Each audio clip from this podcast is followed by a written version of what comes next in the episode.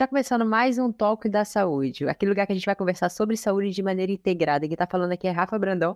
Fala pessoal, Edma Alves aqui, sejam todos bem-vindas e bem-vindos a mais um episódio do nosso Talk da Saúde. Uhum. E lembrando que se você que está ouvindo a gente no Spotify, ó, não deixe de seguir a gente. E aproveite, se você já é um ouvinte frequente, o Spotify libera também a classificação. Então, é de 1 a 5 estrelas, por favor, dá aquela moral pra gente, porque a plataforma precisa entender que esse conteúdo é relevante para poder jogar para mais pessoas, né, Edma? E a gente conseguir ajudar mais profissionais, mais pessoas que são entusiastas da saúde, isso é muito importante. E se você gosta de assistir a gente, vai lá no YouTube, o episódio completo está lá também, além dos cortes. Você pode assistir, eu e Rafa estamos agora no mesmo ambiente, né? E aí você pode ver a nossas, nossos rostinhos e também é, ser inscrito no nosso canal, isso também é bastante relevante para a gente. Assim, o YouTube vai recomendar esse conteúdo para mais pessoas. Aham, e ó, último recado, pessoal. Você que é preocupado com saúde, a sua, a dos outros, mas quer saber o que está acontecendo no mercado de saúde do mundo, você tem que se inscrever na nossa newsletter. Vai lá no nosso site talkdasaude.com.br e coloca o seu e-mail. Quando abrir um pop-up, coloca o seu e-mail lá, que de 15 em 15 dias, intercalado com os episódios do podcast, você vai receber o que está acontecendo de mais atual na saúde. É, artigos, né, Edmas, comentados por nós, o que a gente acha de relevante, que é importante, galera, saber aí para continuar atualizado. Dados os recados? Todos os recados dados. Esse episódio, esse assunto, ele sempre permeia nossos episódios, uhum. porque a ciência, ela está entranhada é, no nosso ponto de vista, né? Claro. Sempre. A gente já teve algum episódio, um episódio que a gente falou especificamente dela, mas sobre esse assunto mesmo, esse ponto de vista da ciência, a gente nunca teve, Rafa. Legal. Então, ainda conseguimos trazer assuntos inéditos aqui no Top da Saúde, mesmo com 150 e... 160. 160 já episódios. Então hoje a gente vai conversar sobre uma, as evidências. Como deve ser o olhar do profissional da saúde uhum. para as evidências? Será que a gente deve acreditar fielmente em tudo que é publicado? Como ser mais crítico? Como analisar uma, a evidência, se ela é relevante para o seu paciente ou para quem você está tá atendendo uhum. ou não? Todos os profissionais de saúde devem saber, devem ler artigos científicos, sim ou não? A gente vai conversar sobre isso. E ainda um grande final de uma atualização que está acontecendo no mundo, no mundo da saúde, mas aí a gente vai deixar mais para o final. Tá, legal. E para isso a gente vai contar com a ajuda do Dr. Marcos Conte. Seja muito bem-vindo, doutor. Muito obrigado pelo seu tempo, por estar ajudando a gente aqui. Para quem não te conhece, por favor, se apresente. Quem é o Dr. Marcos Cohen e como é que esse ensino de uma leitura crítica entra na sua vida? Essa paixão, né, de querer, além de consumir, mostrar para as pessoas, ajudar as pessoas. Boa noite, Rafa. Boa noite, Edma. Boa noite a todos. Muito obrigado pelo convite. Muito, é uma honra para mim estar participando. Eu tô, estão me ouvindo bem? Minha voz está num bom tom?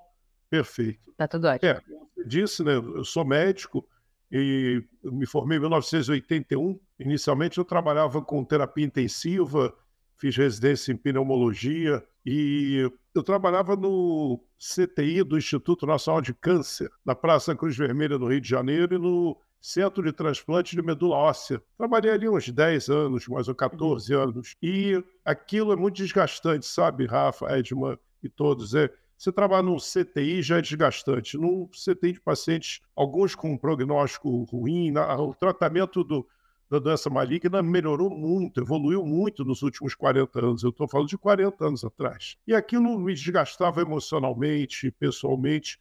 E aí, no meio daquela, daquele trabalho tudo, eu buscando mudar, buscando um outro caminho para mim, porque cada vez eu me entrava mais. Eu comecei a fazer pré e pós-operatório de médicos do INCA, fora do INCA, em clínica particular, eu comecei a me envolver naquilo e minha vida se tornou muito ruim.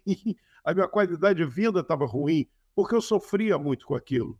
Né? Eu não tinha aquela alegria, satisfação no trabalho. E aí eu resolvi, assim por acaso, fazer uma prova para mestrado. Havia aberto mestrado na UFRJ em pneumologia, que eu tinha feito residência.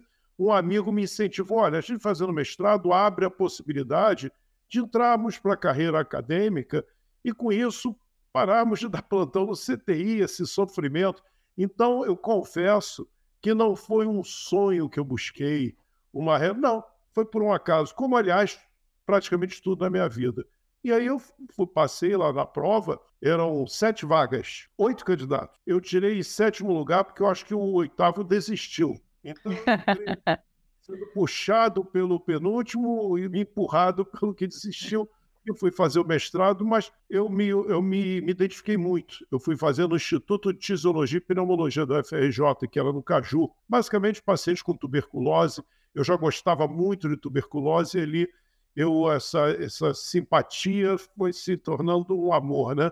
E eu comecei a trabalhar muito com tuberculose desde então. Quando eu terminei o mestrado, sabe, a gente tem aquela dissertação que você defende, e da dissertação e mestrado eu extraí três pôsteres para serem enviados para congresso. Eu, naquela época, os países da América do Norte, Europa, era uma coisa distante, não havia internet, né? não era a viagem para o exterior era uma aventura. Eu não tinha condição financeira, nada disso, mas juntei muito dinheiro e enviei esse, os pôsteres resultantes da minha dissertação de mestrado para um congresso da American Trust Society, nos Estados Unidos, que era em Miami. Eu nunca tinha saído do Brasil. Eu não me lembro se eu já tinha saído do Rio. Enfim, dos três posters, dois foram aceitos. Eu fui lá, apresentei o trabalho. Eu fiquei maravilhado com aquele ambiente de um congresso internacional, é o maior congresso em pneumologia do mundo, pessoas de todo mundo. Eu não, nunca tinha feito curso em inglês, o meu inglês era aquele que se aprendia na escola, mas eu sou muito esforçado e comecei a correr atrás. Por que, que eu, eu contei essa história toda? Como eu disse, eu enviei três posts. Um foi rejeitado, não quiseram. Quando eu cheguei no Brasil, de volta, eu vi uma publicação anunciando um Congresso Mundial de Tuberculose nos Estados Unidos, em Bethesda. Por quê? Naquela, mais ou menos, quando eu me formei, começou a surgir uns quadros pneumológicos, uns quadros respiratórios que ninguém sabia explicar muito bem, e começamos a dar diagnóstico de infecção por pneumociste carine, e aí foi identificada uma síndrome que baixava a imunidade das pessoas, que veio a receber o nome de AIDS. Surgiu naquela época, em função disso, como ela baixava muito a imunidade, países que praticamente já não tinham mais tuberculose, começaram a ter tuberculose novo, sobretudo os países ricos. A tuberculose nunca teve grande importância na visão das autoridades, por quê? Porque ela atinge um, um, um segmento da população que não tem, quer dizer, tem, mas não é considerado importante socialmente. É uma doença do, da pessoa muito humilde, que mora em, em comunidades, em conglomerados, é uma doença da África, o remédio é distribuído gratuitamente, ou seja, ele não é vendido na farmácia, então não há o uhum. interesse da indústria farmacêutica né, nesse investimento, e essa doença estava negligenciada ao terceiro mundo e aos grandes bolsões de pobreza.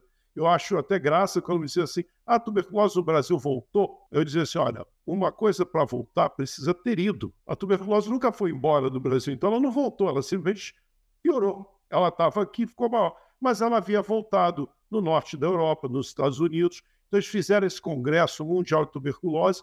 E se lembra que eu falei que havia sobrado um pôster que foi rejeitado? Eu enviei esse pôster e foi aceito, mas eu não tinha dinheiro para ir. Eu mandei um, naquela época não tinha internet, né? então mandei um fax. Eu fico agradecido, infelizmente, que eles pediram confirmação, etc. Infelizmente eu não poderia ir porque eu não tenho verba para pagar passagem.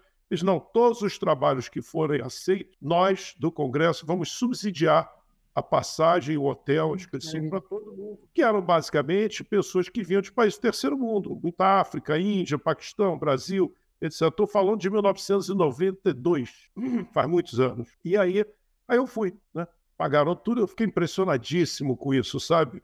O Rafa e Hélio, eu nunca ninguém tinha pagado, né? Imagina um país vai pagar para eu ir lá. Quem sou eu, né? Nasci no subúrbio do Rio, então, estudei colégio público a vida inteira. Alguém está pagando para mostrar esse trabalho que nem foi aceito no Congresso. Mas, enfim, eu fui, né? Aquela uhum. história, né? Então, vamos lá. E aí, lá, enfim, conversa daqui, conversa dali. Eu não, não sabia nada, né? Eu cheguei lá, estava frio, estava nevando. Eu não tinha nem casaco, né? Eu não sabia nem que estaria nevando. Né? E aí, naquela confusão, eles pagaram um jantar para todos nós, para as pessoas que foram convidadas. Depois do jantar, um frio danado, eu parei no bar para tomar alguma bebida, porque durante o jantar eu não bebi, porque, enfim, com medo de beber e falar o que não deve, né? Enfim. E aí sentou-se um, veio um americano que estava no jantar e falando um portunhol, um espanhol misturado com inglês. Né? Ele era de São Francisco, na Califórnia. Ele disse: Olha, eu vi o seu trabalho, gostei muito, eu posso sentar aqui? para fazer companhia. E lógico, Bom, algum tempo depois tinha mais duas, três pessoas, e é interessante, né? Conforme a gente vai bebendo e tudo, o, o idioma começa a fluir melhor.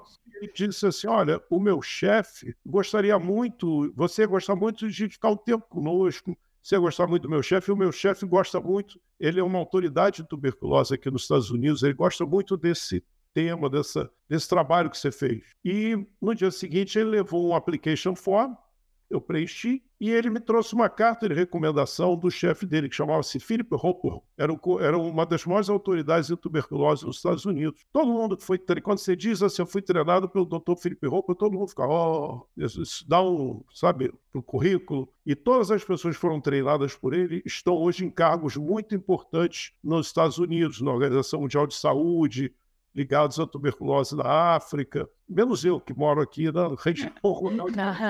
Não, não é verdade isso. E aí o que aconteceu é que eu voltei para o Brasil, três meses depois eu recebo um fax me parabenizando que eu havia ganhado uma bolsa de estudo de estudos para ficar na Universidade da Califórnia, em São Francisco, com o Dr. Felipe Roupa.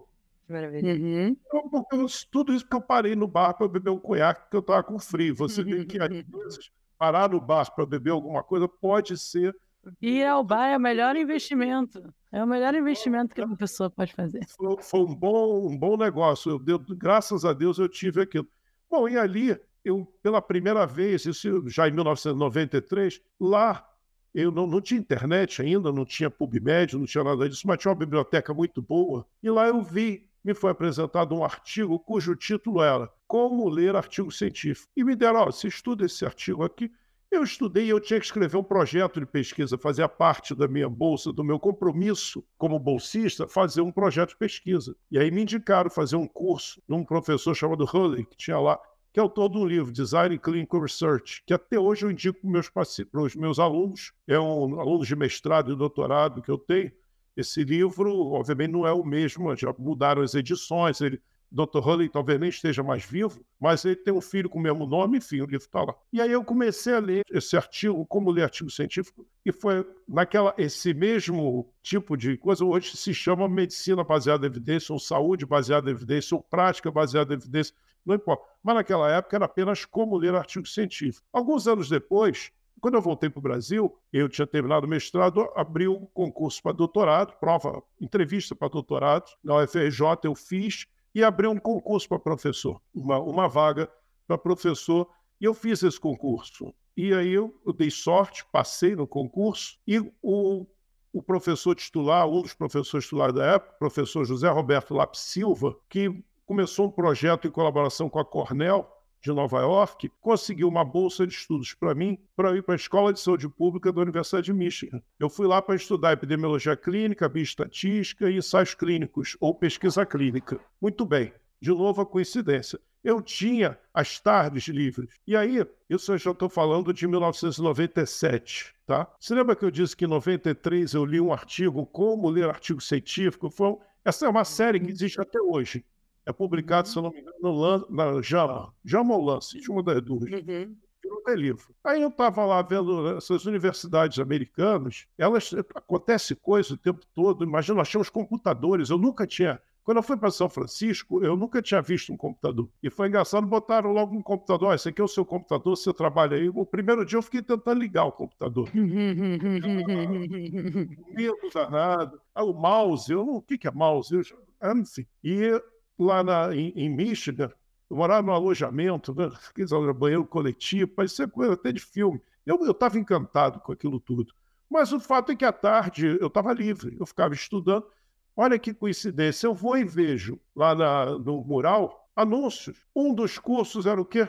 Como ler artigo científico. Quem era o professor? O autor daquele artigo que eu tinha visto em 1993. Ele era da McMaster, no Canadá, mas ele estava fazendo um, um, curso de verão. Ele dava um curso de verão em julho na Universidade de Michigan, o Summer Course, que eles chamam, que era isso. Esse curso, hoje em dia, se chama curso de medicina baseada em evidência, mas na época era como ler artigo científico. E aí, eu fiquei muito. Eu fiz aquele curso, eh, foi um curso que me, me encantou, tudo lá me encantou, né? Eu descobri também uma coisa importante, sabe, Edmund? Que lá eles tinham micro cervejarias, cerveja artesanais, eu não conseguia. Então foi uma descoberta importante também na minha vida. As cervejas locais. Foi você que trouxe isso pra gente, então, né? Não, não foi, mas eu gostei. foi para mim muito, muito interessante. Quando eu voltei para o Brasil, eu comecei já, eu já estava na universidade, eu comecei a dar aula, tentando ensinar isso, porque eu descobri, tempos atrás, que a melhor maneira de aprender é ensinar. Quando você vai ensinar, você aprende. Então, eu fui egoísta. Não é que eu quisesse dividir conhecimento, é porque eu queria aprender. Então, para aprender, eu comecei a ensinar. E aos uns 30 anos, eu comecei a dar essas aulas. Muitos se interessavam, outros nem tanto. Até hoje, nem todo mundo sabe sequer que precisa disso. Há três ou quatro dias atrás, saiu, eu não me lembro se na Folha de São Paulo ou no estado de São Paulo, acho que na Folha. Desse tamanho, tá lá, eu tenho no meu celular, um a cada cinco artigos científicos tem dados falsos. Uhum. São no jornal, não é jornal científico, jornal. Uhum. E mais, e há uns três ou quatro anos, o editor-chefe da Lancet, que é uma das revistas médicas mais importantes do mundo, disse, tem lá o um número, editando um artigo de opinião, 50% de tudo que é publicado não tem valor nenhum. Hum. A editora-chefe do New England Journal of Medicine, um jornal importantíssimo, falou: lamentavelmente, nós não podemos confiar nem, no, nem nos guidelines das grandes sociedades, porque os artigos nos quais eles se baseiam, artigos os quais eles se baseiam para ditarem as diretrizes, etc., nem sempre são avaliados com relação à sua qualidade metodológica. Então, ele pode estar postando uma diretriz, sugerindo um tratamento a partir de um dado que não é confiável. Então, eu, eu cada vez uma das primeiras coisas que eu tento fazer é mostrar para estudantes, para colegas, que ele precisa demonstrar primeiro o quanto ele precisa disso, sobretudo para tratamento. Você falou, é necessário ler artigo científico? Óbvio que para estudar anatomia você não precisa de artigo científico. Talvez uhum. para estudar patologia de alguma coisa. O ciclo de Krebs até onde eu sei, continua o mesmo, 40 anos, desde que eu estudei. Mas tratamento, sai todo dia uma nova proposta de tratamento. A indústria farmacêutica, eu não tenho nada contra a indústria farmacêutica, se não fosse ela, eu não sei se eu estaria vivo, porque eu já tomei antibiótico, já fiz tratamento uhum. para doença. Mas é uma, é uma big né, farm, eles investem muito nisso. Então, é, é um grande negócio eles são muito corretos, fazem todo mundo, mas nem todos que trabalham no processo têm essa correção, né? Uhum. E além do mais, existem muitas, você vê mesmo revistas importantes publicam artigos com erros graves. Eu vou dar um exemplo rápido. Se qualquer um colega, e eu, e eu me refiro aqui a profissionais e estudantes da área da saúde, não estou falando de médico, óbvio que com relação a médico não há a menor dúvida, mas o nutricionista ele não prescreve complexo vitamínico, ele não, não, não, prescreve dieta. Existe, por exemplo, a dieta do Mediterrâneo, que reduziria o risco de doença cardiovascular. Um dos trabalhos mais importantes da dieta do Mediterrâneo foi publicado no New England. Ele foi retracted, ele foi retirado, tamanhos problemas que ele tinha. Foi, o, a própria New England disse, esse artigo, esqueçam, ele está retirado. O outro artigo que saiu, se você for ler a metodologia, você vai ver que ele tem erros de condução e erros de vieses, inclusive de seleção, que fazem com que aquele resultado não tenha credibilidade. E olha que eu tenho todo o interesse do mundo que a dieta do Mediterrâneo funcione, porque eu sou filho italiano. Mediterrâneo. O trabalho diz vinho em doses eh, moderadas diariamente diminui o risco de doença cardiovascular, ele não suporta uma avaliação. Eu, eu adoro esse artigo, porque eu bebo vinho quase todo dia, então esse artigo eu estou começando a ter medo que eu posso passar a impressão que eu sou um alcoolista, né? mas não é o caso. Você é um apreciador, um apreciador do álcool. É, eu, eu, me divirto, eu também aproveito isso para contar a história, né? Então, é. é, é, muito importante que a gente tenha a, esteja capacitado a avaliar o artigo sendo um profissional da área da saúde, médico, fisioterapeuta, um, uma pessoa graduada em educação física o exercício com mais carga e menos repetição tem qual efeito? Tem que comparar. A creatina que eles falam, será que ela. Eu li um trabalho, acho que era a creatina, que dizem que melhoraria a cognição. O uhum. trabalho que eu li não tem valor nenhum. Uhum. Tem valor nenhum. Se você entrar agora no, no, no metabuscador, por exemplo, PubMed, e botar assim, ivermectina tratando Covid. Isso para falar de um caso recente que afetou a todos nós. E você vai encontrar ensaios clínicos e revisões sistemáticas. Tem uma revisão sistemática que, teoricamente, é o delineamento que está no topo da pirâmide hierárquica das evidências científicas, tem uma, uma, uma revisão sistemática que diz com todas as letras que a ivermectina reduz a mortalidade por Covid. Por outro lado, tem uma outra revisão sistemática com meta-análise que diz o seguinte: a ivermectina aumenta a mortalidade dos pacientes com Covid. São duas revisões sistemáticas. Então, o fato de ser uma revisão sistemática não significa que o que está escrito ali é verdade, porque a pessoa que fez a revisão sistemática é uma pessoa como eu, você ou qualquer um. Ela comete erros, eventualmente até por má fé, eventualmente existe até fraude. Mas ela pode cometer erros que não são por fraude, são por desconhecimento, são por falta de aprimoramento. E aí, nesse caso, eu discuto muito o que se chama de evidência científica. Por quê? É passada a ideia de que todo artigo científico é uma evidência científica. Eu uhum, gosto uhum. disso, pelo amor de Deus, eu não estou questionando quem chama de evidência científica, isso é um termo internacional, quem sou eu para questionar? Mas se nós olharmos no dicionário de português, evidência é uma coisa sobre a qual não resta a menor dúvida. Né? Uma impressão uhum. digital, um DNA, isso é uma evidência, né? pelo menos do ponto de vista dos, dos filmes é, policiais. Mas será que um artigo científico com erro metodológico, com resultados é, sem validade, interpretação equivocada dos resultados e conclusão não coerente, não compatível com os resultados, você pode chamar de evidência científica? É uma evidência científica com elevadíssimo risco de não corresponder à verdade. Então, é, a gente tem que tomar cuidado com isso. Evidência científica é um artigo científico que metodologicamente, tanto no seu delineamento, quanto na sua condução, quanto na sua análise na sua conclusão, tem um risco pequeno de ter sido alcançado aquele resultado por um acaso ou por um desvio da verdade. Porque o que nós buscamos, eu não posso, não existe trabalho perfeito, né? Eu não posso garantir 100% nada. Na vida, na medicina, a gente sem perceber mexe com probabilidade, né? Eu digo, se você fuma, não quer dizer que com certeza você vai ter câncer de pulmão, mas a probabilidade é maior. A gente mexe com probabilidade em quase tudo na vida. Se você atravessar uma rua de olho fechado, você tem grande chance de morrer, mas não é 100% garantido. Uhum. Né? Você pode não vir ninguém, todo mundo para para você. Enfim, eu acho que eu parei muito, né? Já, na primeira já esgotei o tempo, né? Eu queria que você voltar num ponto que você falou, uhum. que você falou, ah, alguns assuntos a gente poderia usar os livros, porque são assuntos que mudam um pouco ao longo do tempo.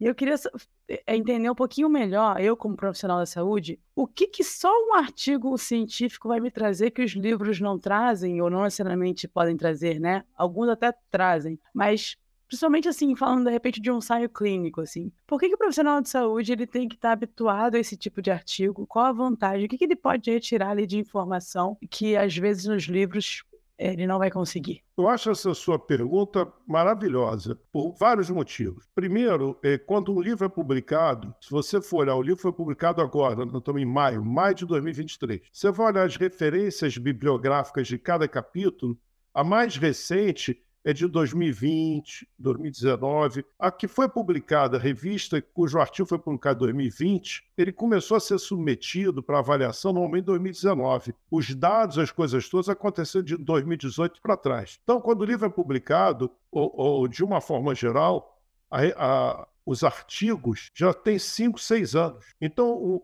o livro já está desatualizado no ato da sua publicação com relação aos aspectos da área da saúde que sofrem mutações rápidas, que basicamente e sobretudo são tratamento diagnóstico. São as duas coisas que mudam mais rápido, porque como eles, a anatomia eventualmente muda o nome de um osso, mas o osso continua lá igualzinho. Né? Antigamente era perônio, agora é fíbula, mas está lá. Né? Eu, eu, discordo da forma que a anatomia ainda é ensinada, mas isso é outra conversa.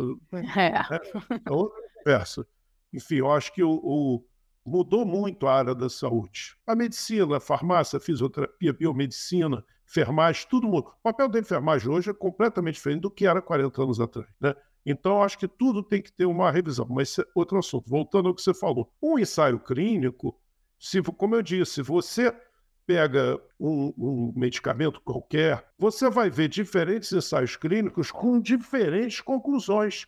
E mais, com delineamentos. É, outro dia eu vi uma pessoa numa sessão clínica, eles estavam falando: olha, tem um novo tratamento para um câncer de pulmão, tumor de pulmão, Você veja bem, o ensaio clínico aqui, muito bem feito, ele demonstrou que reduziu o tamanho do tumor em, sei lá, 80%, enquanto o outro tratamento habitual não, continuou diminuindo 10%. Então esse remédio é muito melhor. Aí eu pergunto, melhor para quem? O paciente está pouco se lixando se o tumor diminuir. Ele quer saber se ele vai viver mais tempo, se ele vai ter menos dor, se a falta de ar vai ser menor. Então, o, o, desfecho principal desse ensaio clínico é o que a gente chama de desfecho intermediário. É um desfecho que não é um desfecho principal centrado no paciente. Então, de cara, eu já nem me interesso em ler esse ensaio clínico.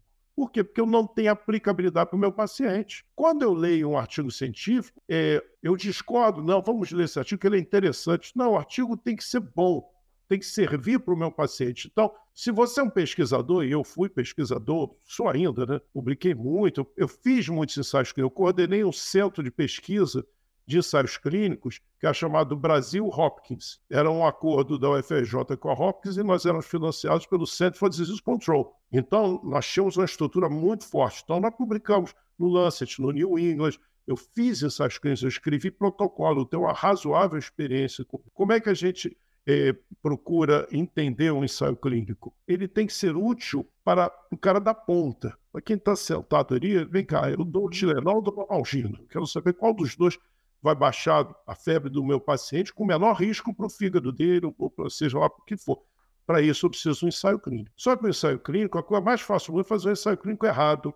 A coisa mais fácil do mundo é fazer um ensaio clínico que está preparando para uma coisa futura. Na década de 1970 ou 1980, havia um antiarrítmico que, ah, na década de 1980, mais de 200 mil pessoas usavam esse antiarrítmico nos Estados Unidos, porque um ensaio clínico de fase 2 dizia que diminuía a quantidade de arritmia nas primeiras 48 horas pós-infarto agudo do miocárdio. Com isso, as pessoas inferiram deduziram que, já que diminuía a arritmia, deveria de reduzir a mortalidade. Não se pode ter esse pensamento. Você não pode inferir nada, porque a lógica da saúde, da, do corpo humano, da medicina, não é a lógica nossa cartesiana de sabe, deixar a garrafa cair, ela vai quebrar. Isso é a nossa lógica. Não funciona assim. 15 anos depois, um sujeito fez um ensaio clínico de fase 3, comparando esse antiarrítmico com outros medicamentos, seja o que foi, concluiu o quê? Que o uso desse antiarrítmico aumentava a mortalidade pós-infarto. Como eu disse, 200 mil pessoas usavam esse antiarrítmico nos Estados Unidos. Aí o senhor, não, agora, no dia de 200 mil pessoas, quantas será que morreram por causa disso? Então, uhum. a importância de saber ler um ensaio clínico, você veja, nos Estados Unidos, Vou dar um outro exemplo. E, por favor, eu, eu, quero falar isso devagar para não ser mal interpretado. Uhum. A vacina contra a gripe, não resta a menor dúvida que ela reduz o número de casos de gripe. Não resta a menor dúvida que há indicação do uso da vacina contra a gripe para prevenir, para diminuir o número de casos de gripe. Ponto. Então, isso muito claro. Porém, nos Estados Unidos investiram milhões de dólares dizendo que a vacina contra a gripe diminui a mortalidade por pneumonia. Por isso, nós vamos investir pesadamente, porque nós vamos economizar X milhões de dólares com internações, etc, etc. Eu não li todos os estudos que existem sobre isso, eu li alguns. Os que eu li eram estudos observacionais. Como é que eles faziam? É, por exemplo, um estudo foi feito, agora não me lembro se foi Canadá ou Holanda, mas um desses lugares em que tem um sistema de saúde muito bem organizadinho, que eles sabem tudo o que acontece naquele grupo. O pessoal daquela região frequenta aquele posto de saúde, vai naquele hospital, tudo muito certinho. Eles fizeram uma campanha de vacinação. Então, eu não sei como, cartaz, alto-falante, vacinem-se. Todo mundo com mais de 60 anos se vacina para evitar gripe, etc. Muito bem. Aí o que, que eles fizeram? Um ou dois anos depois, eles nos hospitais, que são daquelas pessoas daquela região, procuram aquele hospital. O sujeito internava com uma doença qualquer, pós-gripe ou por gripe. Não, eu estava gripado, piorei, estou internando. Ou estou gripado, estou muito mal, estou internando. E eles viam que um grupo grande de pessoas morria e outro não. Então, quando o sujeito internava, eles iam lá no prontuário deles, porque tudo, e viam quem havia tomado vacina ou não. E o que, que eles verificaram? Que o grupo que não havia tomado vacina estava morrendo muito mais, sobretudo de pneumonia mas por várias causas. E o grupo que tomou vacina estava morrendo muito menos. Qual foi a conclusão deles? Quem toma vacina morre menos por pneumonia e outras causas. Quem não toma morre mais por pneumonia ou por outras causas. Acontece que esse não foi um ensaio clínico, foi um estudo observacional. não haver grupo controle nem randomização. O que, que acontece? Existe um negócio que nós chamamos de viés de seleção. Houve uma campanha. Quem é que foi tomar vacina? O sujeito que está mais preocupado com a saúde. O velhinho como eu, que caminho, faço exercício, eu faço, tento manter meu peso, eu tenho a glicose sob controle, eu tenho minha pressão sob controle. De seis, seis meses eu vou no médico, meço minha pressão, eu faço exame de próstata, vejo isso, vejo aquilo, e eu tomo vacina. Você falou, tem vacina para quê? Eu tomo. Eu sou um fã da vacina. Quem é que não toma vacina? Quem realmente já não controla a pressão, não controla a diabetes, bebe um pouquinho mais, bebe um pouquinho mais do que eu. É um sujeito que já não se cuida. Então você tem um viés de seleção, um viés de saúde. Ah, isso quer dizer que a, que a, a vacina não diminui a mortalidade? Não. Isso quer dizer que não há evidência científica de que a vacina reduza a mortalidade como disseram, aumenta a mortalidade por tudo, porque justamente a pessoa que não cuida de nada, que não toma vacina. Então, como é que pode um, um, um sistema de saúde inteiro? Eles têm, eu aprendi epidemiologia clínica nos Estados Unidos. Pô, nenhum epidemiologista levantou a mão e disse assim, cara, não, não é, eu sou a favor que compre a vacina para todo mundo. Mas o argumento utilizado, eu só estou querendo conversar, né? Eu acho que fizeram muito bem comprar, fizeram muito bem vacinar todo mundo, perfeito eu estou discutindo aqui especificamente que foi feita uma inferência, uhum. no meu ponto de vista, equivocada, porque há um claro viés de seleção. E eu acho que esse é um conhecimento que deveria fazer parte da formação de todo profissional da área da saúde. Como é que pode? A gente sabe que 50% dos artigos estão errados. Você não pode. E, e quem é que pode hoje em dia exercer qualquer atividade na área da saúde sem ler artigo científico? Quem não lê artigo científico já está desatualizado. Porém, quem lê sem saber ler é pior ainda, porque ele vai acabar fazendo coisa errada. Então, nós vemos fortunas de, de, sendo gastas com tratamentos que, de repente, são ótimos, mas que não há evidência que comprove. Então, ômega 3 realmente diminui o risco de doença cardiovascular? A, a Organização Mundial de Saúde publicou que a adoçante artificial causa câncer. Se você for ler o trabalho no qual eles, o trabalho que eles citam, o trabalho está escrito lá que essa evidência é condicional, ou seja, ela tem fraca força. O que, que isso significa? Que eles mesmos aceitam que a qualquer momento pode surgir o trabalho dizendo que não é nada disso. Então, uhum. a evidência tem que ter robustez, ela tem que ter pouco risco de não ser verdade, tem que ter pouco risco de não ter sido por um acaso. Nesse caso, quando a gente diz que existe pouco risco que um novo trabalho modifique aquela conclusão, nós ficamos mais à vontade para fazer essa, é, tomar essa decisão. Você imagina um, diabético agora que chega e diz assim: Poxa, a Organização Mundial de Saúde disse que adoçante dá câncer. Pô, eu sou diabético, como é que eu vou fazer? Uhum.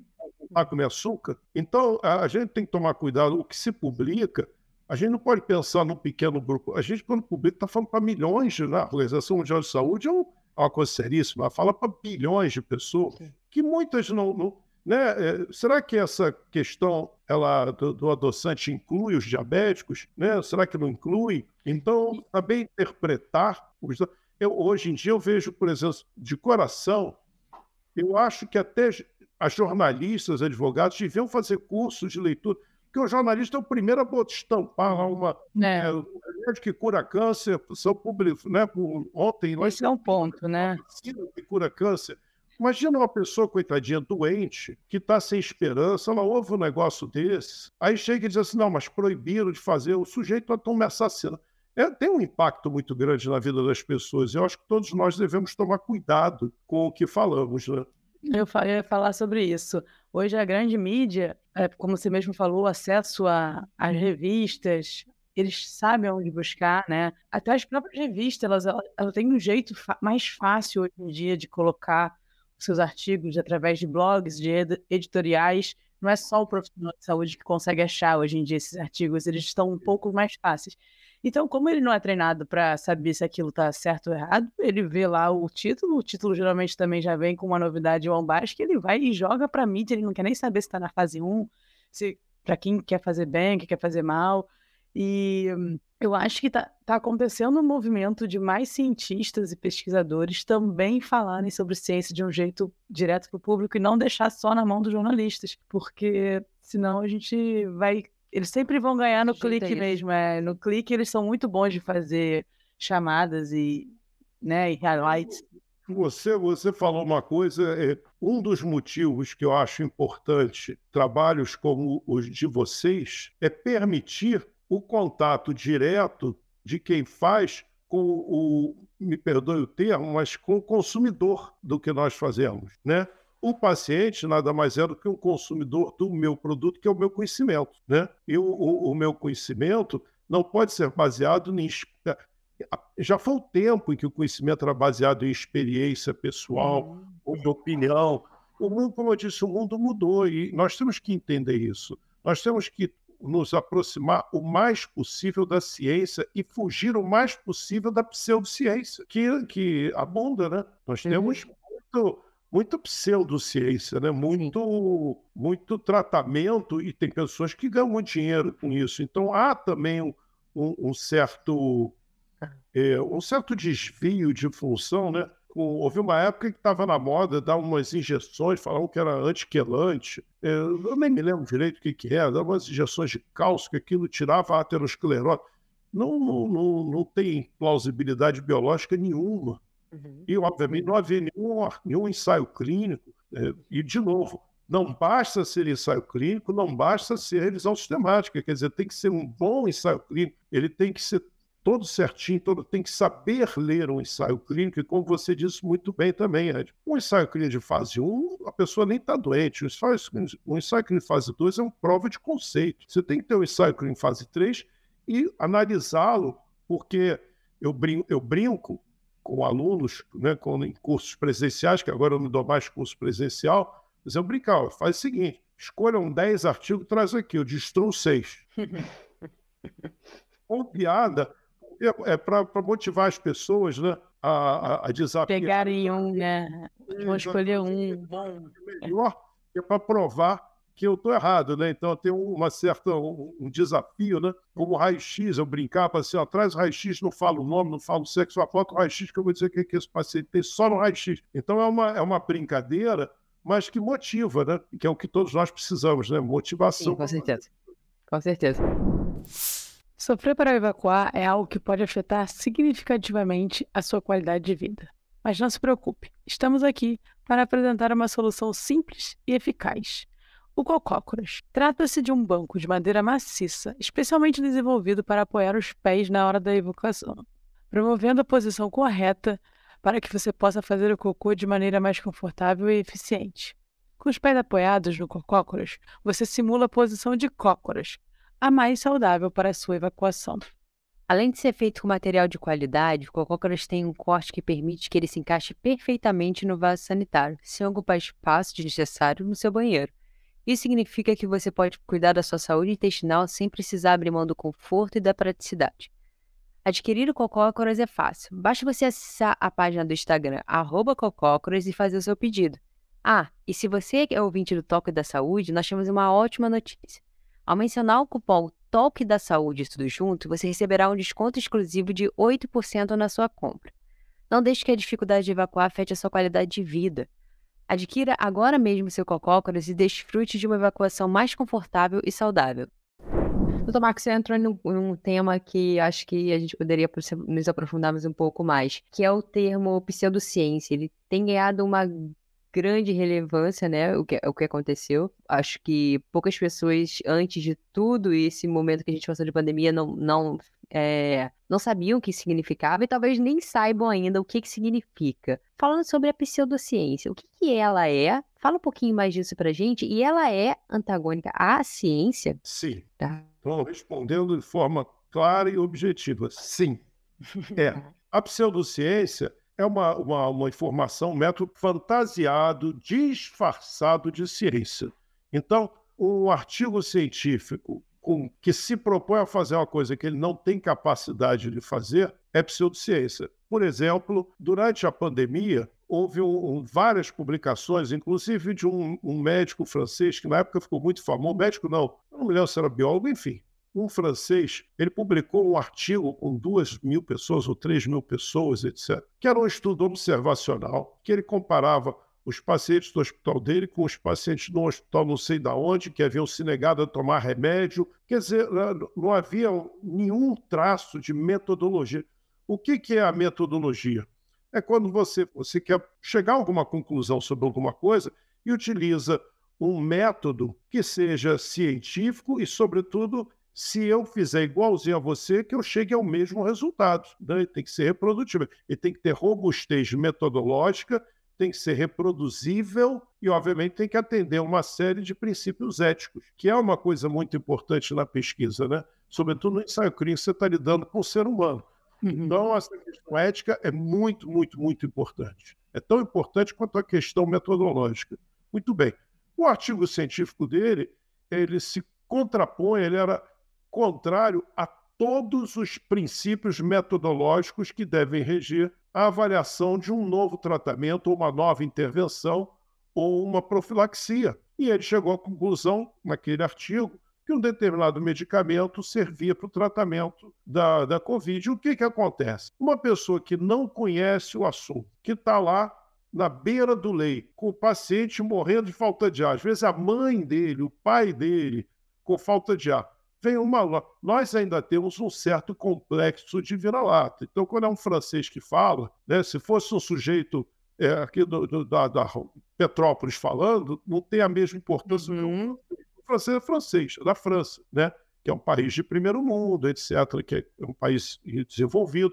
Então, ganha muito eco publicar numa revista europeia. Então, uma porção de gente. E aí existe uma coisa, sabe, Rafa, que eu falo. É, eu, durante muitos anos eu pratiquei Aikido, que é uma arte marcial japonesa. Pratiquei durante uns 25 anos. Eu gosto muito de arte marcial, eu gosto de boxe, essas coisas. Então eu sempre pratiquei. Eu nunca competi, nunca lutei com ninguém, mas eu gostava de treinar. E tem uma coisa nas artes marciais que eles chamam de um dos personagens que é o Mushin. Mushin da arte marcial, Mushin do Budô. Budô é sinônimo de arte marcial. Mushin o que, que é? Você esvaziar a mente.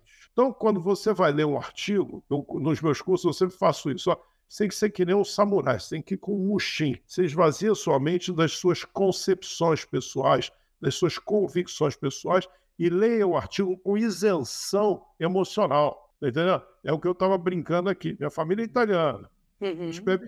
Eu leio um artigo que diz que vinho faz bem, eu vou me agarrar naquele artigo. Uhum. Ele vai ser um artigo de bolso pro resto da vida. Então o sujeito está ali. Eu, eu não estou defendendo ninguém, mas eu estou falando, o sujeito está ali tem tá um ou dois meses de pandemia, está desesperado, o pai dele está doente. O cara da França diz que aquele remédio funciona baseado num estudo de 2 mil pacientes, ele não tem a menor ideia que foi um estudo observacional, que não foi randomizado, que não foi controlado, que não que, que havia graves problemas metodológicos, gravíssimos, que a análise estava mal feita, que a conclusão era absurda, e ele passa a usar aquele remédio. E como a gente sabe que 90 a 95% dos pacientes com Covid evoluem bem, evoluíam bem. Morreu muita gente, eram as pessoas de maior risco, mas a doença em si era grave, trouxe muito sofrimento, mas a mortalidade não, não é, ela foi enorme, um, um absurdo. Mas assim, porque foi um número absurdo de, de infectados, né? Mas se você botasse um número. Era... Então ele fica com a sensação que o remédio funcionou, mas a pessoa que ficou boa não ficou boa por causa do remédio, ficou boa apesar do remédio. E, de novo, eu não estou defendendo nem atacando tratamento A ou B, não é isso. Eu estou falando da, da, da, da pseudociência, que foi a pergunta da Rafa. Esse artigo é um exemplo típico de pseudociência.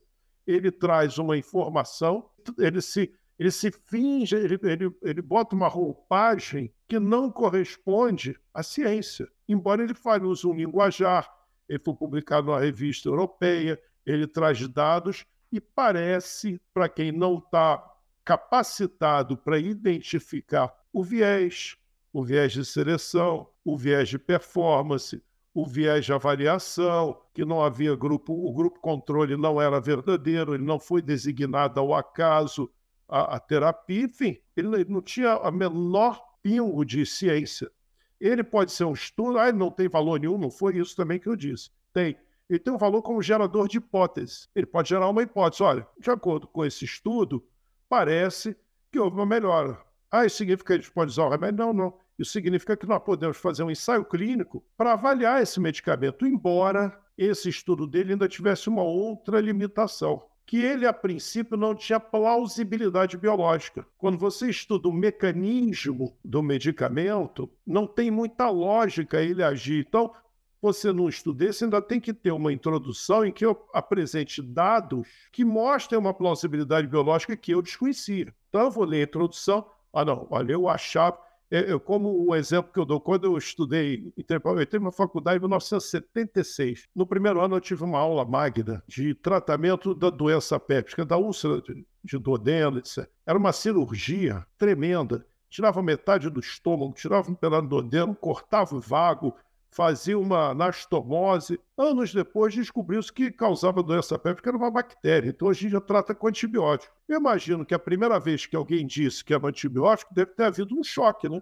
Mas, obviamente, a pessoa, na introdução do seu artigo, mostrou dados, novos estudos, demonstrando que havia uma plausibilidade biológica para aquela hipótese. E aí conduz-se o estudo. Então, você tem que ter se você vai ler um artigo e não há plausibilidade biológica, você já vai com o pé atrás. Ele vem com vários eh, problemas metodológicos, eu já boto os dois pés atrás. E eu não posso eh, entender isso como uma evidência científica ou como uma ciência. Eu chamo isso de pseudociência. Entendi. Ficou claro. E você já falou alguns tipos de estudos, mas a gente sabe hoje em dia, ou eu acho que a maioria sabe, que cada estudo ele responde um tipo de pergunta, né? Vamos falar especificamente, porque são muitos tipos, vamos falar especificamente. A gente já falou um pouco, sobre, é, a gente já falou bastante sobre o ensaio clínico. Você falou muito bem, ele é importante para quando a gente tem tratamento ou diagnóstico. Mas e a revisão sistemática e com a famosa meta-análise? O que, que elas se propõem a responder? Que a gente pode tirar de informação desse tipo de artigo? Olha, se você quiser falar um pouco mais também de ensaio clínico, sem problema. Não, você, suas perguntas são maravilhosas, porque elas vão onde tem que ir realmente. A primeira coisa foi que a sua observação foi uma observação muito importante e que deve ser, quando eu, eu dou aula, que eu antes de ler um artigo científico, eu faço uma triagem de dois, três minutos, e dependendo das coisas que eu vejo, eu já digo assim, esse aqui a gente nem lê. Não vou perder tempo. Tempo é como se fosse um dinheiro que eu te dou de manhã e que no final do dia acaba. Então eu não desperdiço dinheiro com coisas que não me dão felicidade não tem utilidade ou não me realizam. Eu acho que com o tempo é a mesma coisa. O meu tempo tem que ser investido em coisas que me trazem felicidade, realização, utilidade. Eu não vou ler um artigo científico que não, não, não tem nada disso. Então, na triagem que eu faço, a primeira coisa que eu vejo é uma das primeiras coisas que eu vejo é o que você falou. O delineamento metodológico é adequado para o objetivo do estudo? Eu, eu acho isso tão primário.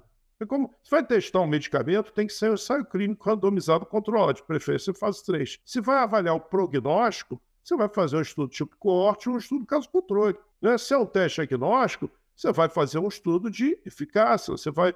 Né? Você tem delineamentos adequados. Acontece que tudo, sobretudo ensaio clínico, custa muito dinheiro, é muito caro. Então, nem sempre a gente pode fazer ensaio clínico que a gente gostaria. Eu publiquei um ensaio clínico de fase 2, avaliando a moxifloxacina no tratamento da tuberculose. Foi um estudo, eu não me lembro agora, foi publicado no, no, no Lancet. Eu não tenho uns 10 ou 15 anos. Eu fiz protocolo, então era, foi com o pessoal da Hopkins, do, do pessoal. Quem financiou esse estudo foi o FDA norte-americano, que eles não, não financiam estudos, mas a tuberculose é considerada uma doença órfã, porque não, não, não, a indústria não se mete, então o FDA financiou. Se eu não me engano, nós incluímos, eu não me lembro agora, 160 pacientes. Era um estudo de fase 2. O custo foi 1 milhão de dólares e 200 mil. 160 pacientes. Porque tinha que, tinha que tomar remédio todo dia. Então o sujeito tinha que vir todo dia no, no, no, no nosso posto, tinha que dar o dinheiro da passagem. Como ele vinha, tinha que ser em jejum, depois nós tínhamos que dar um lanche, tem que fazer raio-x. A gente não pode gastar dinheiro do serviço público na pesquisa. Então, tudo que se faz na pesquisa, temos que pagar. Fazer o raio-x no hospital, nós pagávamos o hospital, tudo tem que ser pago. Por quê? Para não tirar dinheiro do Sistema Único de Saúde para uma pesquisa. Isso é lei brasileira, isso não é questão de decisão, é lei, é proibido. Então, é muito caro. Aí o sujeito faz um ensaio clínico com 100 pessoas, outro com 300 pessoas, e muitas vezes ele chega a conclusões não definitivas. Ele chega, por exemplo, à conclusão, olha, esse remédio aqui, ele foi melhor do que aquele para emagrecer, por exemplo foi significativo a perda. De... Só que o que, que acontece? Esse novo medicamento ele ficou muito no limite. Ele, um grupo perdeu um quilo e meio a mais do que outro. Não há dúvida que emagreceu, mas um quilo e meio só. Será que vale a pena? Por quê? Porque não teve um número grande suficiente de pessoas para dar um efeito impacto. Aí no Canadá foi feito um estudo semelhante. Aí aqui no Brasil foi feito outro parecido. No Japão foi feito. Então você acaba que você tem um número de participantes em cada estudo pequeno, porque, óbvio, é, você não consegue fazer um estudo, é difícil. Eu, um dos estudos que eu participei foram 8 mil participantes. Não, não me lembro se 8 ou 7 mil, mas enfim. Pô, levou nove anos para ser feito. Uhum. Quando nós começamos, não sabíamos quem estaria vivo ao final do estudo para ver a publicação. Então, e uhum. custou milhões de dólares, foi um negócio impressionante.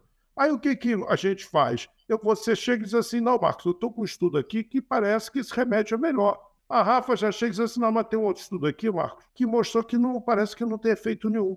Eu acho, não, mas tem um. Aí que, pô, então vamos fazer o seguinte, vamos fazer a revisão sistemática. Vamos criar critérios de inclusão, critérios de exclusão, vamos fazer um protocolo muito cuidadoso e vamos incluir nesse protocolo os estudos que atendam aos critérios de inclusão então, ao final, nós vamos chegar à conclusão que existem 15 estudos que são parecidíssimos.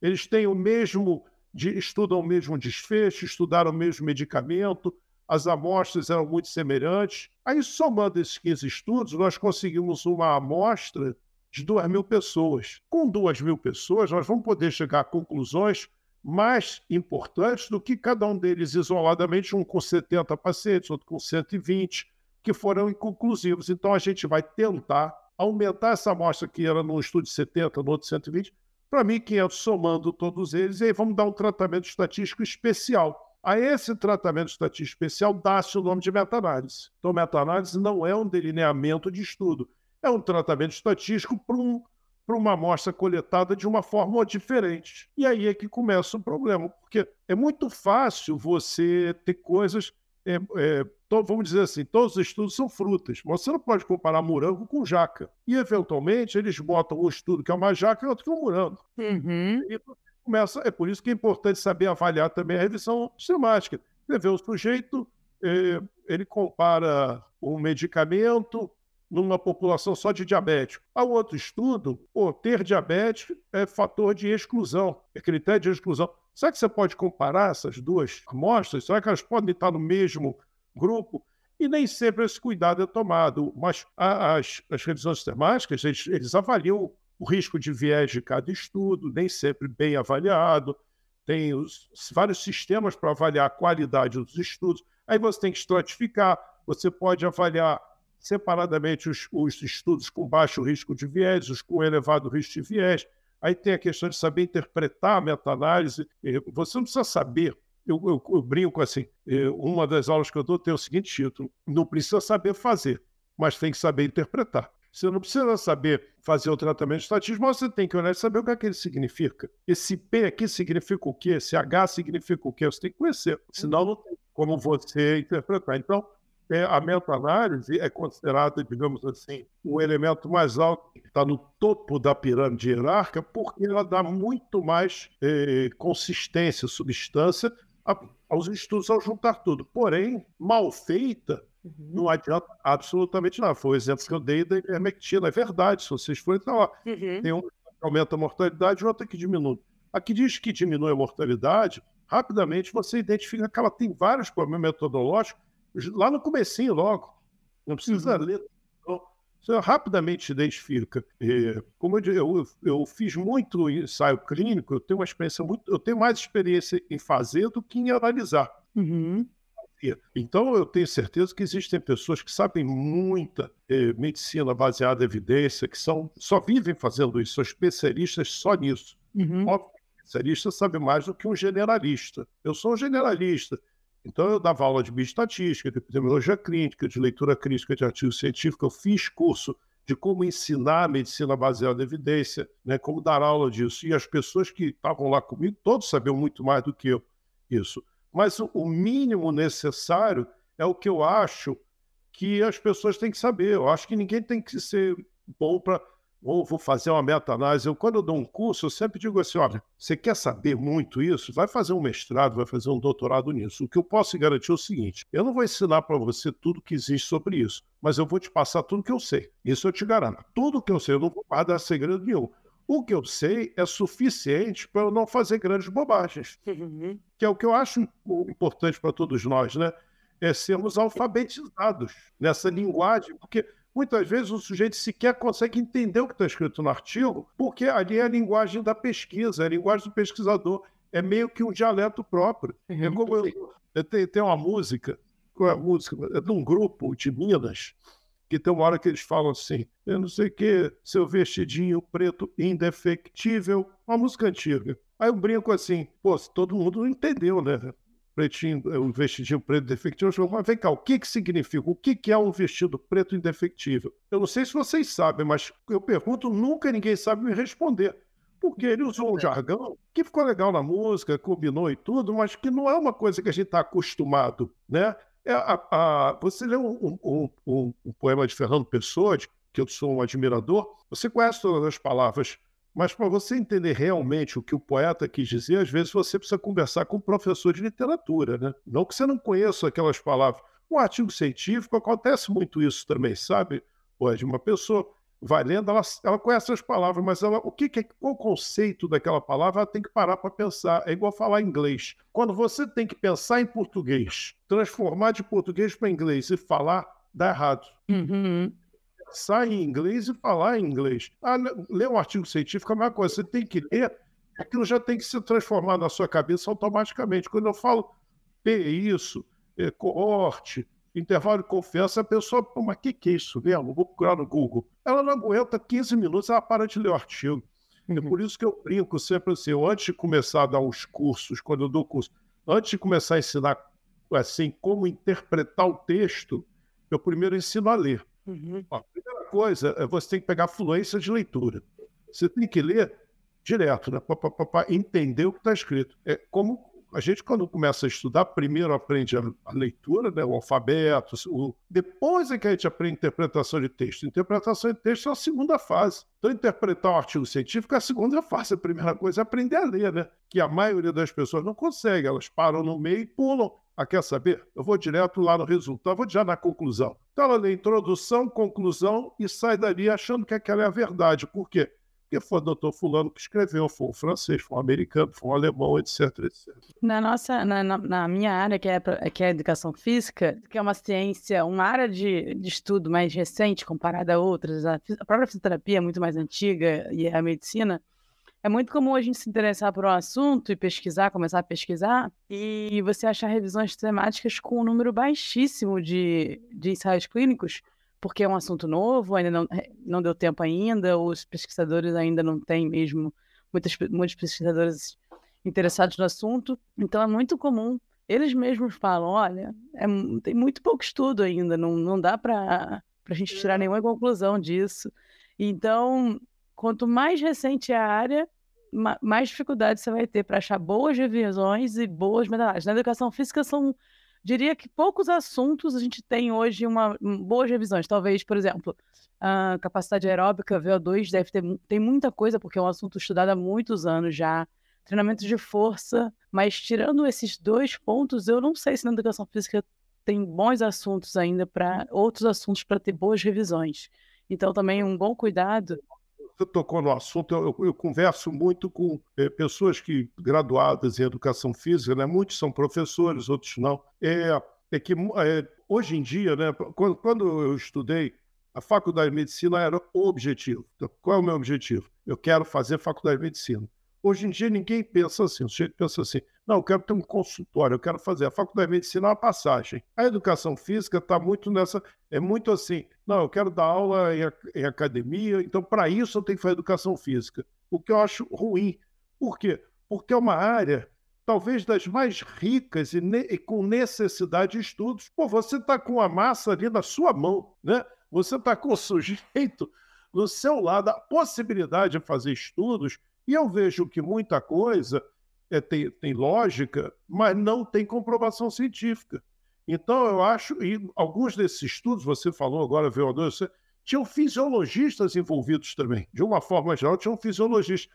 Então, eu acho que se os profissionais de educação física não, não ficarem atentos a isso, qualquer dia vai ter a, a fisioterapia, a biomedicina, vão invadir a, a educação física para fazer a ciência. Eu, eu acho que é muito importante que o pessoal da educação física, e já existe como da nutrição, a nutrição aumentou muito o número de pessoas da nutrição fazendo doutorado, fazendo pesquisa, comparado com anos atrás. Por quê? Porque quando eles começaram essas manipulações, uma série de. Eles começaram a ver que precisavam de substratos é, científicos para embasar as suas prescrições. Porque o sujeito prescreve lá um combinado qualquer, eu chego e questiono, vem cá, você tem comprovação científica disso? Ele tem que ter. Porque o mundo hoje em dia está assim, né? Todo mundo quer que você tem que provar, ou pelo menos indicar um caminho que comprove aquilo que você está propondo. Ninguém confia simplesmente como era antigamente. Eu falava, né, a, a, a, figura do médico era meio que é, mística, né? Então, se eu falo, o sujeito dizia assim: Olha, eu estou tomando Novalgina, minha dor de cabeça não melhora. Eu ia e prescrevia de pirona, que é exatamente Novalgina, e a dor de cabeça passava, né? Por conta dessa mistificação. Hoje em dia não é mais assim, né? Ninguém confia em ninguém. Então, eu acho que a, a evidência científica é cada dia mais importante. Eu vejo a área da educação física com um campo para estudo que se eu fosse mais, mais jovem, eu ia me meter nessa. É muito rico. É muito rico. É, imagino que as pessoas que estão vendo o toque da saúde, óbvio, estão um pouco assustadas com, com os dados que você falou, principalmente em relação a 50% dos artigos não são de boa qualidade. Para essas pessoas que, que estão assustadas, mas que ainda não entendem, óbvio, o ideal é se aprofundar. Mas quais os erros mais comuns que é possível enxergar e tem que ser observado numa leitura de um artigo? Bom, vamos lá. Bom, em primeiro lugar, é, o fato de ter 50% dos artigos com problema é sério, mas não, não, devemos esquecer que são publicados alguma coisa entre 1.500 e 2.000 artigos por dia. Então ainda tem um número enorme de artigos que, com coisas boas, né? porque é um absurdo. Não imagina 2.000 artigos de 60 mil por mês. É um negócio assustador. Daí a necessidade de saber fazer triagem de leitura. Então, alguns, alguns aspectos iniciais eu levo em conta. A primeira coisa é, existe hoje o que nós chamamos de revistas predatórias. São revistas que publicam artigos praticamente sem fazer revisão. Como é que funciona a questão do artigo? Eu faço um estudo, uma pesquisa, eu coleto meus dados, eu dou meu tratamento, eu chego a uma conclusão, eu escrevo um artigo, escolho uma revista, submeto a revista. O editor da revista olha, de uma forma geral, vê se encontra algum erro metodológico, não encontrando, ele manda para os revisores. Quanto maior mais importante a revista, mais rígidos são os, os, revisores. Por quê? Porque a revista recebe muito artigo, então tudo é motivo para eles rejeitarem. Uma revista, por exemplo, como o New England, ele aceita 5% dos artigos que são submetidos a eles. Porque eles recebem muitos artigos. E é muito caro, eles têm muito dinheiro, é muito caro anunciar no New England.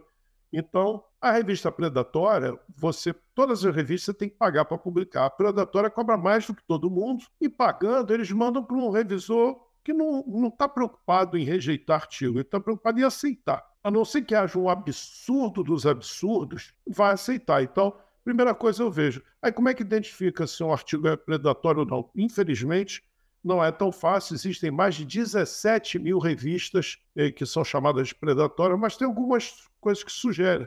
Revista muito recente, revista muito cara para publicar, revista que leva muito pouco tempo para fazer a revisão, né? com um mês já estão mandando de volta, revista é, entre as revistas abertas, né, que você pode pegar qualquer artigo, 25% são predatórias. Revistas com nomes que você não conhece, mas são muito parecidos com revistas famosas. Revistas que não estão em bases de dados mais robustas, como o PubMed. Elas normalmente não têm fator de impacto. Eles mesmos criam uma medida para, não, nossa revista tem o fator de impacto tal, conforme decidido por Rafa e Edma. Quer dizer, que são pessoas ótimas, mas não, não, não, não tem um serviço de, né, de indexação. Não, não, não somos capazes de ter um jornal ainda no Toque não, não, não tem tempo para fazer isso. Se tivesse, faria, mas não tem tempo. Então, normalmente são revistas publicadas em, em países com pouca tradição em pesquisa, norte da África, sudeste da Europa, enfim, isso é a primeira coisa. Eu não gosto também de ler o que eles chamam pré-print, que é o quê?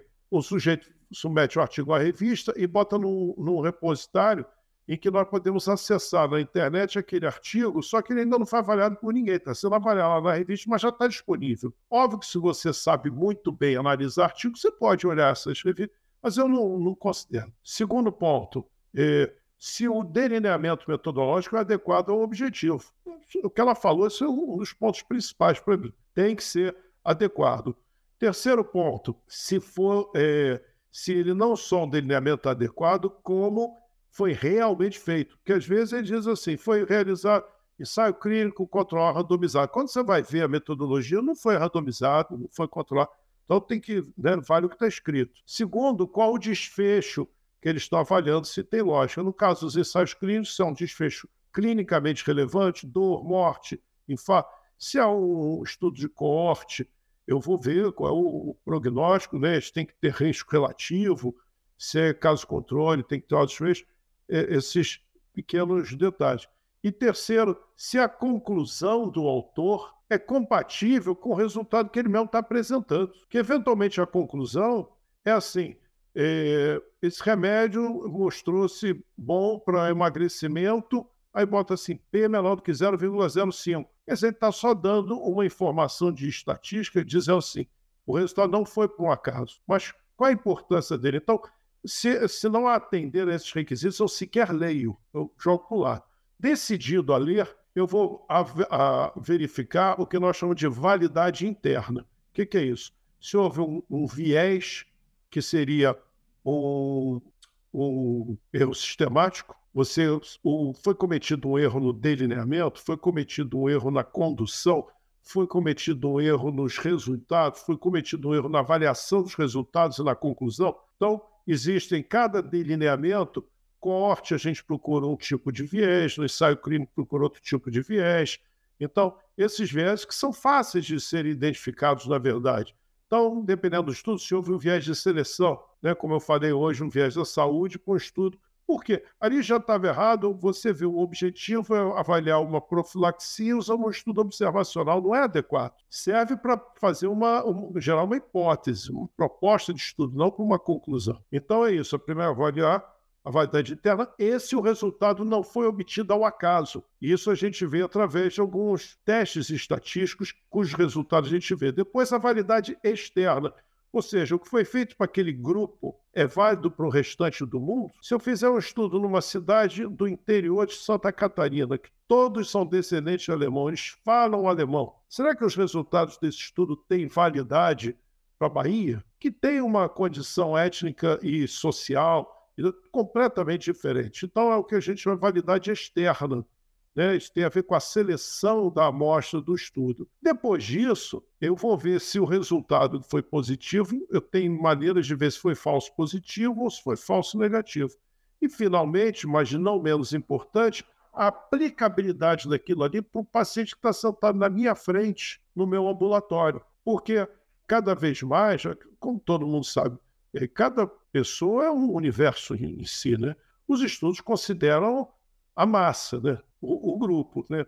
É o que eu, eu, brinco às vezes. Né? Os estudos consideram muito a média. Ah, o homem médio, não existe o homem médio. É uma fantasia. Né?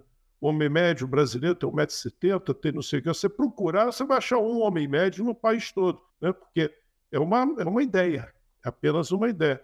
Existe uma forma de se estudar um pouquinho essa variabilidade que o pessoal chama de desvio padrão. Né? Você tem uma média, desvio padrão mede a distância entre a média e cada um dos participantes, dá lá mais ou menos uma ideia. Então, isso que eu falei, sabe, Rafa, é muito simples de ser feito quando você conhece. Não é uma coisa de. Porque falando para quem não está habituado, falando são termos, é o que eu disse em um outro idioma. Né? Se eu falo italiano aqui, eh, eu falo italiano as pessoas, poxa, parece difícil, mas não é, é muito fácil. Você decora lá 100 palavras em italiano, você consegue se virar. Esses, talvez você não tenha fluência, você não conheça gramática, mas você consegue chamar um táxi, ir num restaurante, pedir uma informação. Então é mais ou menos isso, esses, esses dados, esses, esses itens.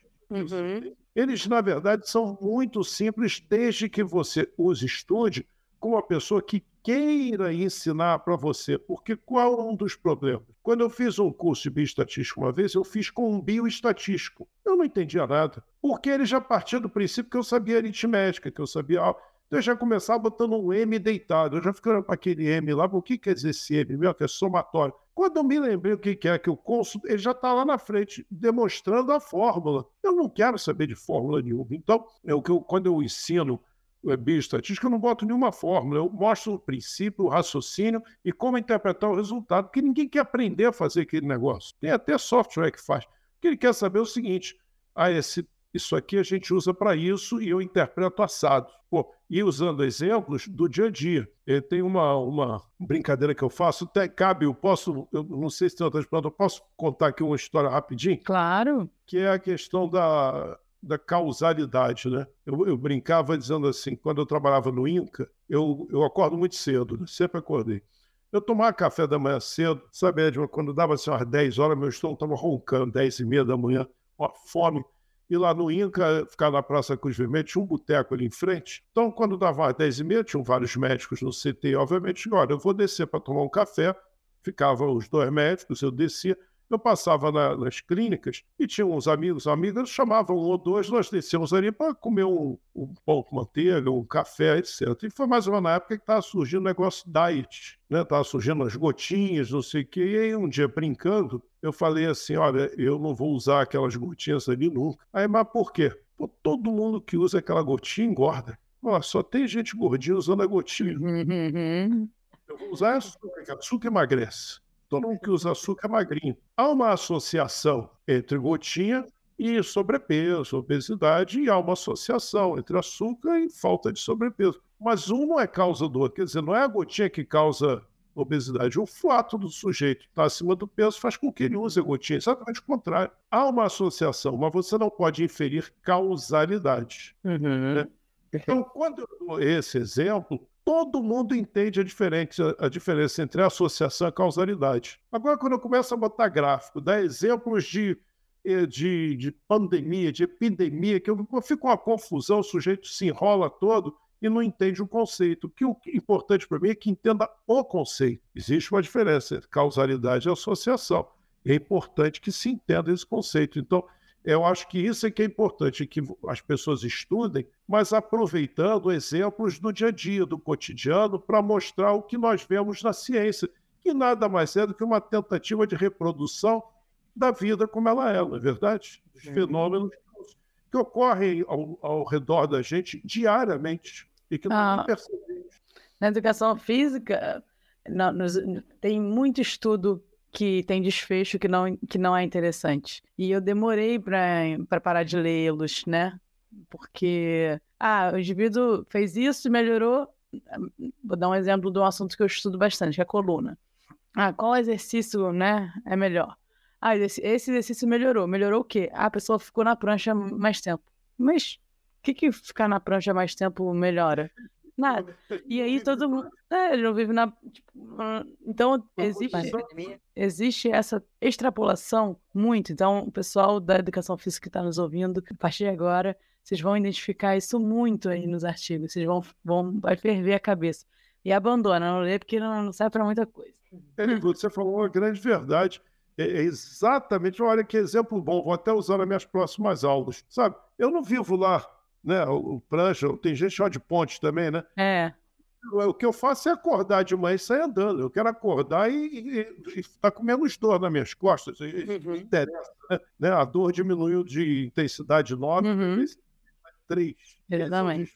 E Marcos, é, nos últimos anos a gente voltou a falar, a ouvir mais a tuberculose. Parece que houve um aumento da mortalidade. Eu queria saber de você, aproveitando que já tem isso na sua vida também, essa, essa especialização, essa passagem, por que, que a gente tem ouvido mais? Tem alguma associação com o Covid? É uma, uma excelente pergunta, de novo.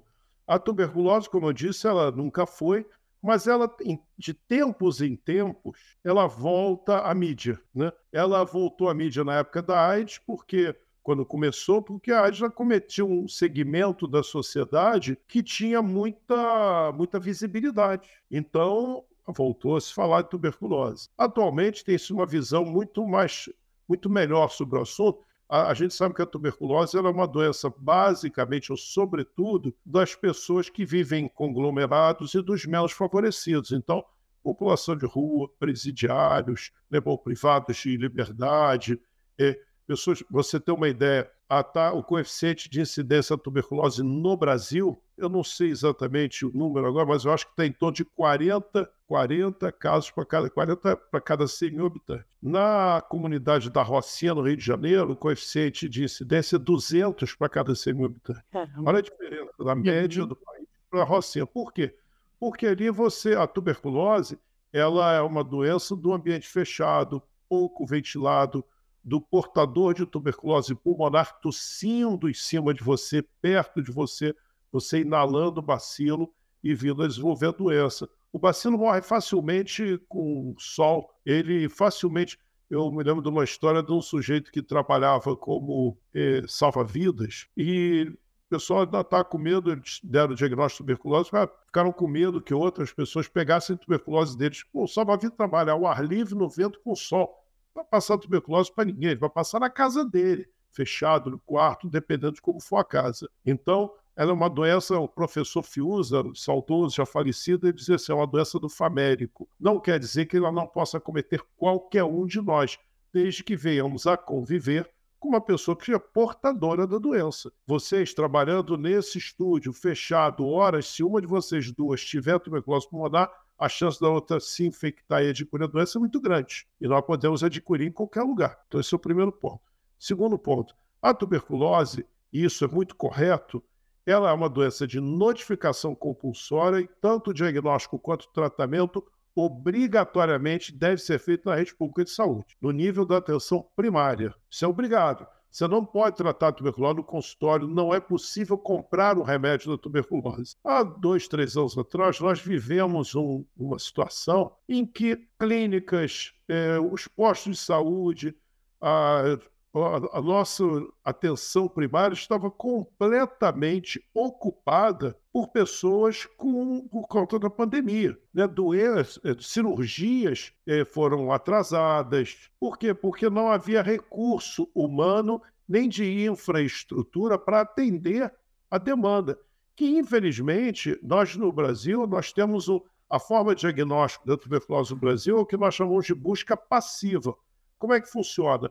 Eu começo a sentir tosse, começo a me sentir mal, eu procuro uma unidade pública de saúde e, e, e eventualmente não procuro nem a unidade primária, eu procuro um pronto-socorro, onde eles não sabem dar diagnóstico de tuberculose, nem tem exame de tuberculose e não incomumente confundem tuberculose com pneumonia, dão um antibiótico e me mandam para casa. Enquanto isso, eu estou transmitindo tuberculose, né? Aí, finalmente, um dia eu procuro a unidade primária de saúde, alguém desconfia, pede o exame raio-x, exame fiscal, dá o diagnóstico, eu começo o meu tratamento, todo mês eu vou lá, pego o remédio, seis meses depois eu recebo alta curado. A eficácia do tratamento é extraordinária, muito boa, porém a efetividade não é. Se todo mundo que tem tuberculose tomasse o remédio direitinho, todo dia, etc., 95 a cada 100 ficariam curados. Porém, eles ficam um mês tomando em casa sozinho, vão uma vez por mês ao posto de saúde. Então você tem um problema de adesão ao tratamento, ou seja, pessoas abandonam o tratamento, pessoas fazem o tratamento de forma irregular, o sujeito passa mal com remédio, não procura o posto de saúde, o sujeito mora numa comunidade que é inimiga da comunidade e o posto de saúde que tem, ele fica na outra comunidade, ele não consegue ir, tem tiroteio, tem greve de ônibus, ele não tem dinheiro, ele não pode faltar ao trabalho. Enfim, é uma tragédia. Então, a efetividade varia, dependendo da região do Brasil, de 60% a 80%. A cada 100 pessoas que entram no sistema com a doença, curadas sai 60, 70. Essas outras evoluem para forma crônica, desenvolvem resistência, que é um problema sério. Nós não temos um sistema de busca ativa, que em muitos países é feito. Ou seja, procura-se a pessoa com tuberculose, vai se fazer a busca ativa. É muito difícil no Brasil, é muita gente, nós, nós não temos estrutura de saúde sequer para chamar os contatos dos, bacilos, dos pacientes com tuberculose para fazer exame para ver se foram infectados. Você imagina, cada um paciente com tuberculose infecta por ano 5, 6. Nós temos 50 mil casos, por exemplo, de tuberculose, para ficar um número redondo, cada um deles infectando cinco, são 250 mil pessoas para procurar a rede pública para fazer teste para ver se está infectado. Não vai acontecer. A estrutura não suporta. Então, durante a pandemia, Óbvio que houve uma desestruturação completa no fluxo de atendimento dos pacientes com tuberculose. A consequência disso é que muitos casos não foram diagnosticados, alguns que estavam em tratamento tiveram seu tratamento irregular. Houve diminuição, inclusive, no número de profissionais da saúde atendendo, muitos porque ficaram doentes, muitos morreram, outros ficaram malucos porque não aguentaram. Enfim, teve de tudo. Vários amigos meus entraram em depressão grave, depressão grave, pelo número de pessoas que morriam, jovens. É, é, não podemos esquecer que o profissional da área da saúde é como qualquer um de nós, né? O enfermeiro, né, por mais habituado que esteja a ver sofrimento, né, que não há glamour na profissão da área da saúde, né? Eu, como pneumologista, eu lidava com escarro, sangue, secreção, urina. É, essa é, a, é, o, é, como nós trabalhamos, não há glamour nenhum, é uma, é uma coisa muito difícil, muito dura, né? E não somos isentos a esse sofrimento que nós identificamos ali nosso filho, nosso pai, nossa mãe, nosso irmão, etc. Então, essa desestruturação, que foi inevitável, trouxe um, um, um, um retrocesso nos nossos programas de tuberculose. Então, como eu disse, pessoas não foram diagnosticadas, não só pioraram a doença, como infectaram mais. Pessoas fizeram, ficaram com tratamento irregular, porque não conseguiam ser atendidos. Se naturalmente, sem pandemia, você, quando vai para um posto de saúde procurar atendimento, por exemplo, porque está com tosse, nem sempre é fácil, porque você tem um número X de senhas que são dadas por dia. Se você chegar lá depois de um determinado horário, tem que voltar no dia seguinte. Nem sempre o, su o sujeito tem o dia da passagem, nem sempre ele pode faltar ao trabalho. Tem uma série de circunstâncias que dificultam muito. O, o paciente portador de tuberculose, ele é uma pessoa muito sofrida. Ele tem tudo contra ele. Né? ele tem, além de tudo, ainda é visto com preconceito. É, chamar o tuberculoso de uma forma adequada não se refere à pessoa assim, isso foi no passado, né? Uhum. Então, é, houve, por isso volta à mídia a tuberculose, porque ela, na verdade, piorou entre nós em função de tudo isso que eu falei, né? Que já, já era um grande problema, como eu disse, quando eu me formei, eu trabalhava, mexia com tuberculose já, e uma vez eu conversando com o professor Newton Better, que foi um grande pneumologista, tisiologista, já falecido, dizendo, poxa, professor Better, eu estou mexendo com tuberculose, será que, é, até quando né, eu vou ter trabalho, né? Ele, Conte, você vai se aposentar, e a, ele chamava a tuberculose da velha senhora. E a velha senhora vai continuar entre nós, porque é muito difícil. Né? É, tanto é que um dos objetivos das pesquisas é reduzir o tempo de tratamento, para ver se consegue melhorar a adesão ao tratamento. O tratamento da tuberculose já foi 18 meses, depois foi 12, atualmente é 6 estamos tá, chegando, estamos perto de chegar aos quatro meses. Já existem estudos mostrando que é possível tratar quatro meses. O dia que conseguir tratar a tuberculose um mês, aí talvez o problema seja reduzido, pelo menos. Ah, imagino que sim. E aí, Edma? Satisfeita? Mais essas dúvidas? Como sempre, aquela mentoria de sempre, Rafa, que a gente já aproveita os convidados aqui para fazer. É um assunto que eu me interesso. Eu acho que a gente está longe de ser letrado cientificamente. Então, sempre que tiver a oportunidade de falar sobre isso, a gente vai falar. Ah. A importância de ter um norte na, na, sua intervenção, seja ela qual for, qual profissional de saúde você for, saber que sim, apesar de ter muita coisa ruim, tem muitas coisas boas de você saber triar. Então, sempre que tiver a oportunidade de falar sobre ciência aqui, a gente não vai perder essa oportunidade, né, Rafa? Certeza.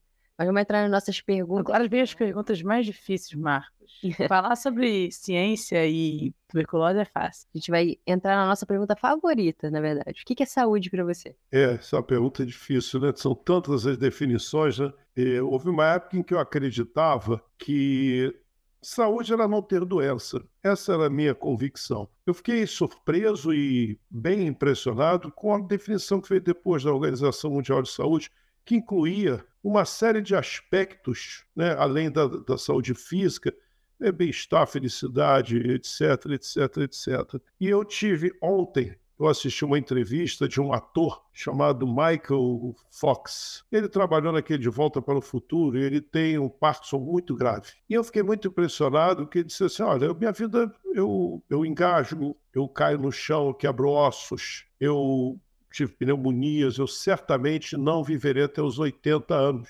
Mas eu me sinto tão grato por tantas coisas, eu me sinto tão feliz por tantas coisas, que é quase como se eu não tivesse doença. Eu fiquei uhum. tão impressionado com isso. Então, acho que essa é uma coisa importante, realmente. Eu já vi pessoas com doenças crônicas se sentirem absolutamente felizes. Como já vi pessoas vendendo saúde, poxa, que não param de reclamar. É, eu acho que saúde, obviamente, que inclui a questão física, mas não tanto a, a limitação física, mas como você a enxerga, como você a vê, como você a sente. E vem de dentro para fora, né? Uma pessoa feliz e, e grata eu acho que ela, a gente pode dizer que ela tem saúde, né? Óbvio que eu, como médico, eu sou mais pragmático na questão física, mas com o tempo, com a idade, a gente passa a refletir sobre tantas coisas, né? Eu, dando um exemplozinho pessoal, minha mãe tem 91 anos e minha mãe eh, morava com a minha irmã recentemente. A minha irmã foi morar fora do Brasil. Nós temos eh, cidadania italiana, tudo. Minha mãe e o marido aposentaram foram morar fora do Brasil. Minha mãe veio morar comigo.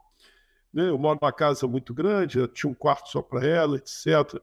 Mas eu moro na região rural. E minha mãe, eu não deixei mais ela dirigir, porque ela, com 91 anos, já não estava com menos reflexo. Embora ela dirigisse muito bem tudo, talvez o erro tenha sido meu, mas eu fiquei com medo de ter um problema. E eu, não, mas você não pode dirigir. Mas, ao mesmo tempo, eu não posso ficar saindo quatro da hora, porque eu trabalho, etc. Né? Minha mulher. E, e minha mãe vivia doente, tá sem saúde nenhuma aqui comigo. Aí minha irmã veio ela levou para passear lá, ficar um tempo com ela. E minha mãe não voltou mais, né? meu filho homem, eu sou assim adorado pela minha mãe. Minha mãe agora está tomando vinho do Porto, está tomando vinho nas refeições e tal. Ela está vendendo saúde. Então, eu acho eh, esse conceito, eu não, sinceramente, eu não sei definir. É quase que um sentimento, sabe, Rafa? É, mas legal. E uma experiência inesquecível? É, a minha experiência inesquecível, é, eu há 16 anos atrás, eu tive uma doença muito grave. Eu tive um melanoma e uma doença relativamente avançada. Eu tive que fazer esvaziamento axilar e fiz tratamento com interferon um ano e o meu prognóstico era ruim. Então o médico me mostrou uma, um trabalho científico uma curva de Kaplan-Meier em que cinco anos depois, pessoas no mesmo estágio de doença que eu estava só tinha 5% vivos. E eu cheguei assim, no dia eu pensei assim, puxa vida, coitado dos outros 95%, né? que vão morrer. Então, a minha experiência inesquecível durante o tratamento foi um tratamento difícil, né? Muitos efeitos colaterais. Então, eu não podia beber, obviamente, eu não podia fazer uma série de coisas. E aí, no, quando eu terminei o tratamento, tive alta. Uma semana depois, eu saí de casa e sentei num bar para tomar um chopp. Tá entendendo? Você sabe que, não, não sei dizer porquê, mas essa foi uma experiência inesquecível para mim. Me deu uma sensação assim de renascimento. E eu, eu bom, faz 16 anos, então acho que eu, o prognóstico comigo não funcionou, né? Eu acho que experiência inesquecível é meio decepcionante, né? Porque não tem nada. Não é nada ao mesmo tempo, foi a minha experiência inesquecível. Na verdade, o prognóstico funcionou. Você que estava entre os 5% não sabia. É. Agora, imagina que tem uma viagem que você sempre quis fazer. Qual seria esse lugar e quem você levaria? Uma pessoa que não é conhecida, que você admira. É, de novo, vai ser é, decepcionante, né? Eu, nunca é, nunca é. Eu, eu conheço bem a Itália. Tá? Mas tem um lugar que eu não conheço da Itália, que é a Sicília. Uhum. Ótimos vinhos. eu, eu, costumo até beber um dos vinhos de lá, que é o Corvo de Salaparrota, que é um vinho da Sicília, né? E eu gostaria de uma pessoa que eu não conheci, mas que eu tinha muita vontade de ter conhecido, era o meu bisavô, Vitor Antônio Conte. Eu gostaria de ir a Sicília com ele. Ah, é. legal. E qual hábito saudável que você tem que você mais se orgulha? Eu não ter assim, um, um, um hábito saudável do qual eu me orgulho. Ah, um grande orgulho que eu tenho foi ter parado de fumar há uns 30, 35 anos, que é uma coisa muito difícil. Uhum. Infelizmente, na minha época não havia as informações sobre o cigarro. O meu pai fumava, o meu avô fumava e eu fumava, porque era normal todo mundo fumar. James Bond fumava, né? Quer dizer, ele fumava de também. E, mas parar de fumar foi uma, uma vitória sensacional da minha vida. Eu, eu, eu faço exercícios regularmente, né? Mas uma das coisas, talvez uma das coisas que eu mais ame na vida é montar a cavalo. Eu monto todo final de semana. Ótimo, muito bom. Doutor, doutor Marcos. Marcos. Me chamam de Marcão, porque eu sou grandão.